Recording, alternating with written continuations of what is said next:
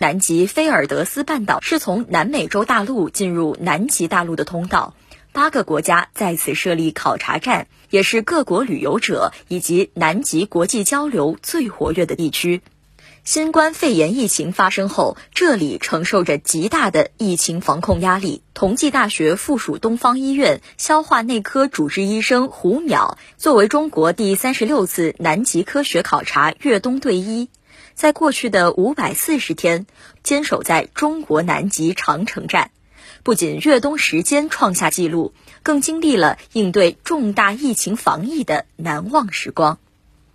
二零一九年十二月六号，胡淼随同中国第三十六次南极科学考察队从上海飞往中国南极长城站，经过三次转机、三十多个小时的飞行，终于踏上南极大陆，走上了极地医生的岗位。胡淼到岗不到两个月，便迅速投入抗疫战斗，并在南极完成论文《中国南极长城站新冠肺炎防控的模式探索》。中国南极考察队医疗保障队员胡淼说：“最近的一期是在智利军方的海军站，离我们大概只有两三公里。两三公里。对，如果不行的话，我估计十分钟。我们也参考了国内防疫成功的经验，也吸取了国外防疫失败的经验。呃，封站是有的，真正就做到了确保三十六次队越冬期间没有出现任何一例新冠肺炎疑似的病例和确诊的病例。”中国南极考察站保持零感染的记录，除了胡淼在内的所有长城站队员共同努力，更是得益于国内抗疫的宝贵经验。记者了解到，在东方医院有两支特殊队伍，一支是中国国际应急医疗队，另一支则是胡淼所在的国家极地考察医疗保障研究中心。